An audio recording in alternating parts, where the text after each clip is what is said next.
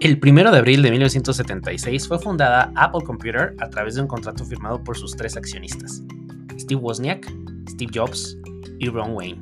Este último, antiguo compañero de trabajo de Jobs en la empresa Atari y con apenas el 10% de la nueva empresa. No te vayas, mi nombre es Daniel Tinajero y te voy a contar 10 cosas que probablemente no sabías de la empresa de la manzana.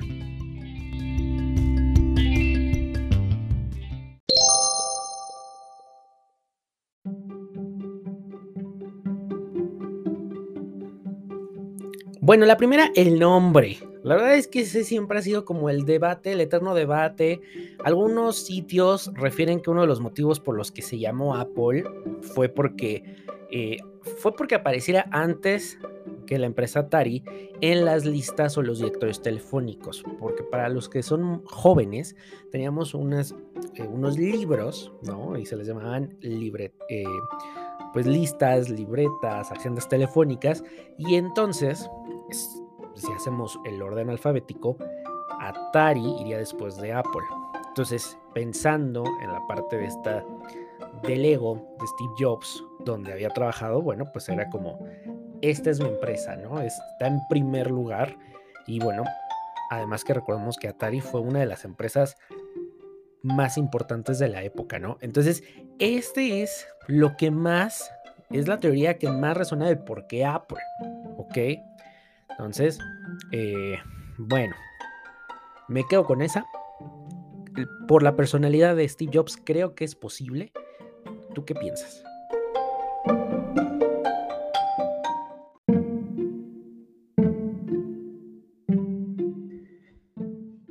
El logo de la manzana mordida. Bueno, el primer logo de Apple no fue el que conocemos hoy en día, eh, ya sea en color el primer logo fue diseñado por uno de sus fundadores, por Ronald Wayne, que hizo un dibujo complejo de Isaac Newton bajo eh, un, árbol, un manzano, de estos que dan manzanas, ¿no? Incluso hay quienes dicen que el nombre de Apple viene precisamente de ese dibujo de la manzana, Isaac Newton, es otra de las cosas, pero la más cercana es, bueno, precisamente eh, el que te acabo de decir. Y el logo, bueno, pues el primer logo iba a ser precisamente Isaac Newton debajo de un manzano.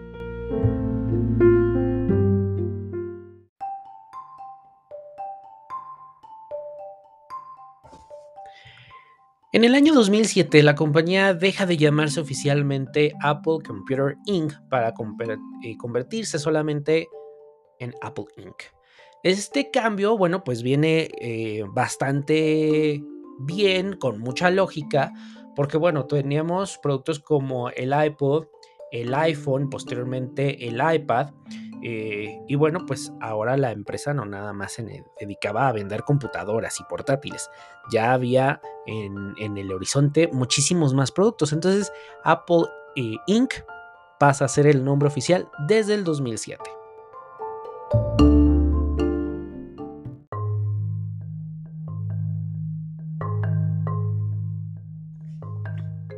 Su problema con los Beatles. Y sí, eh, el nombre de Apple tuvo eh, algunos problemillas legales con la discográfica, la empresa discográfica del grupo The Beatles, Apple Records. Tal fue este pleito entre ambas compañías que la, la banda The Beatles o los que representaban a The Beatles eh, no entró a iTunes cuando se abre, incluso tardó muchísimo tiempo a entrar a iTunes y después a las plataformas digitales, precisamente por este pleito.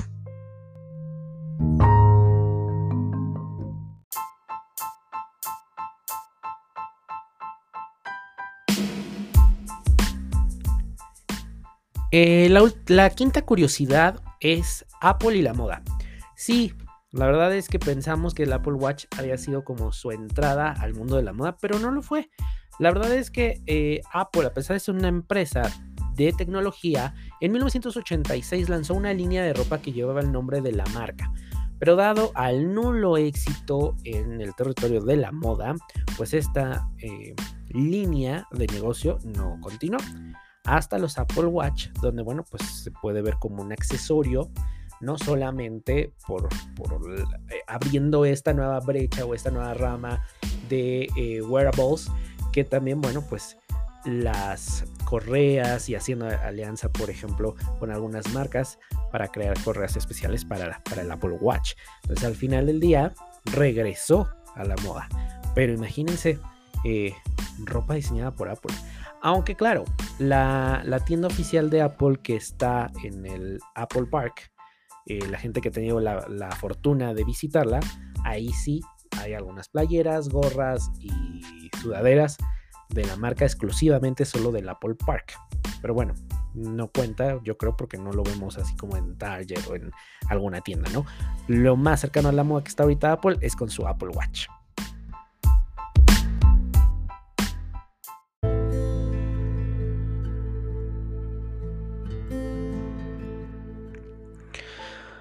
Adiós a Ronald Wayne, y es que abandonó la compañía a los 12 días de haberla fundado y vendió sus acciones por 800 dólares.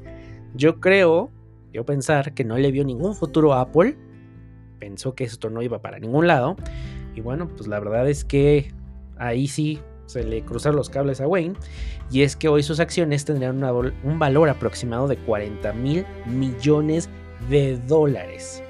Lo siento, Wayne.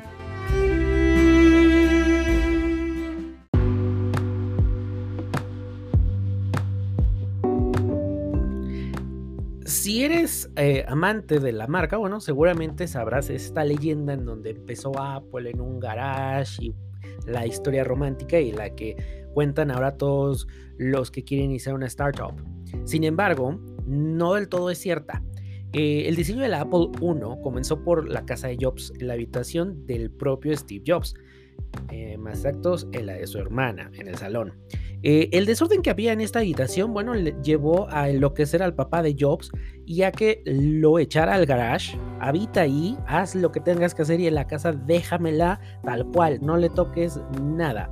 Eh, así que bueno, era realmente muy caótico eh, como estaba ahí la casa de, de, la familia de Steve Jobs. Incluso Steve bromeaba con sus amistades diciendo que de vez en cuando eh, sus hijos no lo dejan utilizar la cocina, no lo dejaban usar la cocina, ¿no? Por, por lo desordenado. Cuesta trabajo, porque el hombre es muy, o era muy metódico. Sin embargo, hmm, mm, puede ser, puede ser. ¿Tú qué piensas?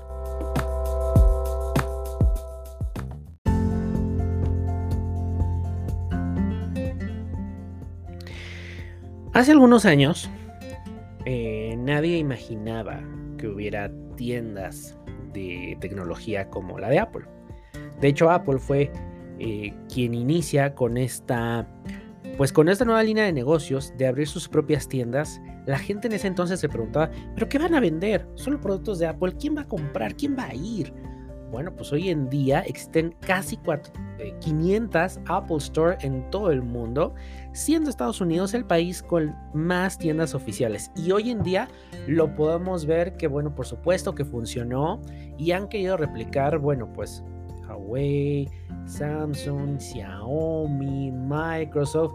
Sin embargo, algo es cierto, y aquí no quiero pecar de fan, pero por ejemplo, eh, en los centros comerciales que generalmente voy, hay Apple Store, eh, Samsung, eh, creo que Huawei y sí, y hay una Xiaomi, creo que si no me equivoco, o es Huawei, ahí en, Polanco, no recuerdo bien, pero ninguna, ninguna tiene pues la cantidad de gente para entrar o adentro que tienen las Apple Stores. Y es que la verdad, les digo, no quiero pecar de Apple fan, pero entrar a una Store es una experiencia como tal. Primero, bueno, desde que te reciben los chicos, te preguntan, muy atentos. Eh, he tenido que ir a las Apple Store oficiales de México. La primera que, abrieron fue en Santa Fe. Eh, fui y después, eh, por cuestiones de cercanía, voy a la de Polanco, que está afuera de Antara. Y la verdad es que la atención es otra, ¿no? Realmente estamos acostumbrados a, otros servicios y Apple tiene muy altos estándares. Eh, cuando he tenido problemas, eh, yo o mi pareja que hemos tenido problemas con algunos dispositivos, vamos, nos hacen este, todo el check-up, nos resuelven todas las dudas, nos dan soluciones. Eh, no, realmente es, es ir a conocer la experiencia. Cuando quieres ir a conocer un producto, bueno, por supuesto que lo explotas y haces todas las preguntas. Y algo que a mí me gusta es que cuando vas a la tienda, y ya sea que vayas a comprar una funda, una correa o lo que vayas a comprar, no hay nada de eso de que te vas y te formas, ¿no? Ahí llegan con, tu, con su dispositivo, con su iPad y te hacen el cobro con la tarjeta. Y eso para mí es como realmente vivir la experiencia Apple y ver de lo que se están perdiendo todas aquellas personas, ¿no? Pero bueno, eso es realmente eh, emocionante. Tienen, son recientes, por así decirlo, entre comillas, las tiendas de Santa Fe y eh, Polanco. Ojalá hubieran más. Eh, la, hay, las de Nueva York están preciosas, la que está dentro del metro. Eh, la, pude ver y está muy bonita. Sin embargo, pues aquí me gustaría que hubiera más. mucha gente me pregunta, ay, pero Apple hay en todas las plazas. No. Esos son resellers o revendedores y son o Mac Store o iShop. ¿no? Qué bueno, Apple les da, porque no es nada más como que, voy a poner mi iShop o voy a poner mi Mac Store. Apple eh, pide ciertos estándares, ciertos el diseño se dan cuenta es muy similar al de un Apple Store, que todo tiene, todo está como muy bien eh, pensado, no tiene que replicar entre comillas la experiencia de lo que sería entrar a una Apple Store. Por eso, eh, si no has tenido la oportunidad, yo te, invito a que vayas a cualquiera de las dos oficiales que hay en México. Y otra cosa, dices, bueno, pero no voy a ir a comprar nada, ya nada más por ver. Pero además están los Today at Apple, ¿no? Los eventos. Yo he tenido la oportunidad de ir, de asistir a algunos. Eh, son talleres en donde, bueno, por supuesto te enseñan a utilizar tu dispositivo, pero hay de muchísimos para creatividad. Nos tocó uno en, en el de, precisamente en el de Polanco, en Antara, en donde eh, hablaban de fotografía y se iba a hacer un recorrido por, por las calles de, de, Polanco para hacer, bueno, pues esta experiencia, tomar fotos y se iba a hacer con un fotógrafo. Todo eso estaba muy padre, viene la pandemia y la verdad, ahorita yo ya no he asistido, hicieron algunas virtuales, pero estar en tienda, la verdad es que animan mucho, eh, se crea ahí como que muy, muy buen ambiente. Entonces también inscríbete a través de la aplicación de Apple o de la página de internet y eh, vas a ver todas las sesiones, creo que ya hay en México. La verdad es que no estoy muy seguro por cuestiones de la pandemia, pero este, tú métete eh, ahí a, la página de Apple, checa cuáles son los eventos que hay y te registras y tanto.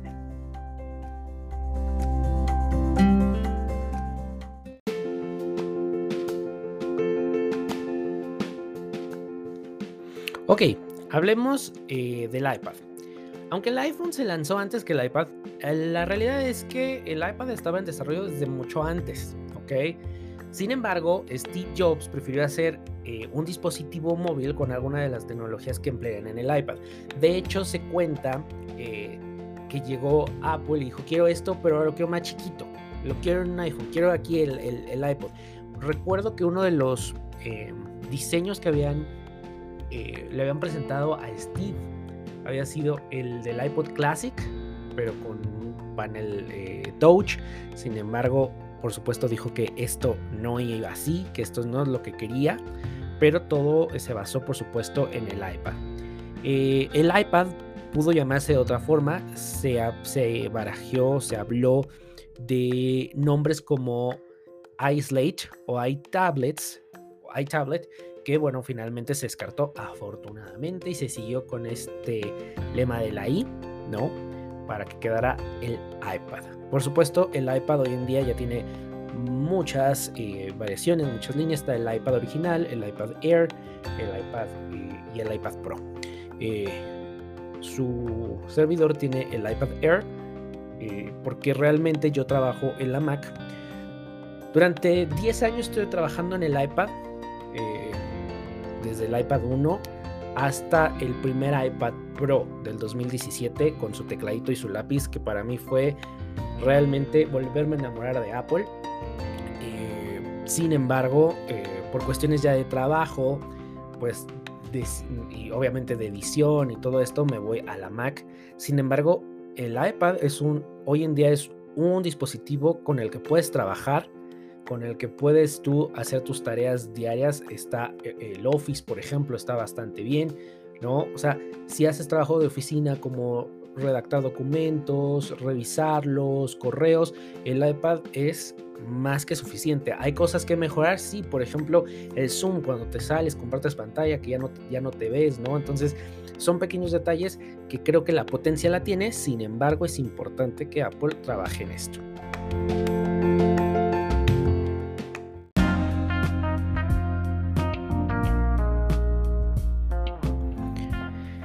Y bueno, llegamos a la última curiosidad, a la número 10, y había muchas. Realmente fue muy difícil, yo creo que saqué como 40, 50 datos y elegí los que pues la gente generalmente me pregunta más.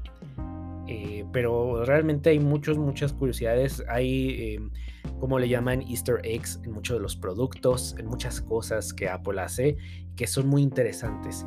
Y una de ellas, uno de estos easter eggs, es precisamente la hora de los dispositivos. Si te fijas bien, eh, la hora, y generalmente que cuando se muestra alguna publicidad, alguna imagen de los iPhone, tiene, eh, marcan las 9.41, ya sea en video o en fotografía. Hasta el 2010, la hora que eh, figuraba en dichos productos era la 9.42, porque fue la hora en la que Jobs presentó el primer iPhone el 9 de enero del 2007. Pero tras la presentación del iPad el 27 de enero del 2010, pues se pone un minuto menos, las 9.41, que fue la hora exacta en la que se presentó la primera tablet de la compañía. Y es por eso que se ve el 9.41, si te has fijado, y si no, bueno, pues ahora que vas a una publicidad, siempre tienen esa hora. Así que bueno, pues ya lo sabes. Y ese es el último dato o la última curiosidad de la manzana.